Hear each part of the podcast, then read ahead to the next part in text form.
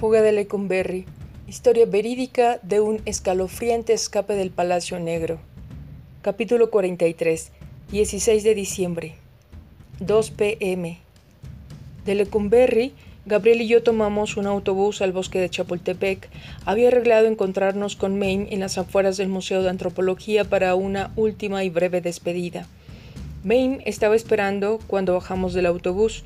Levantó en brazos a Gabriel, quien le echó los brazos al cuello y la apretó fuerte con sus piernitas.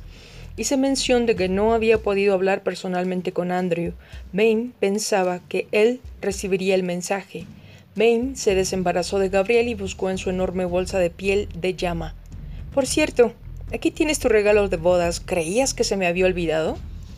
Maine me puso en las manos un lienzo blanco. Cuando lo desdoblé vi que se trataba de una antigua carpeta bordada que yo había admirado varias veces en su casa. Era un recuerdo de la familia de los Levinson. La abracé fuerte. Escucha, Bárbara, más tarde tienes que hacerme saber si lo logró. Tengo que saberlo y no me gustaría esperar a saberlo por el coronel Cárdenas. Naturalmente, ese día no estaré en mi casa, estaré con alguien que pueda certificar que ese día no estuve cerca de ninguno de ustedes dos.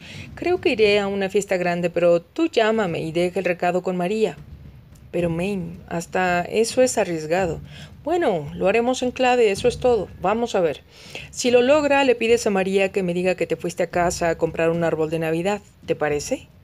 Pero si no lo logra, no llames para nada, así yo lo sabré de una forma u otra. Por el amor de Dios, men, ten cuidado, ya los conoces. Tendrán que encontrar a alguien a quien echarle la culpa y tú eres ya muy conocida. Sí, los conozco muy bien. Los conozco mejor de lo que ellos conocen sus propios culos. Y créeme que estoy bien cubierta. Además, ya sabes, aquí tampoco yo estaré por mucho tiempo. Ustedes dos se van preparando para llevarme a tomar unos tragos cuando regrese al norte. Hablando de eso, tengo una cita en tres cuartos de hora para cenar con alguien muy apuesto. ¿Qué puedo decirte, Bárbara? Buena suerte y cuando les hagas la seña con el dedo, hazlo por mí también. ¿Quieres? Después de un último abrazo me quedé contemplando cómo se alejaba en su carro mi única y exclusiva Mame, Todas las despedidas habían sido dichas y todos los preparativos estaban listos. Todo lo que quedaba era mañana.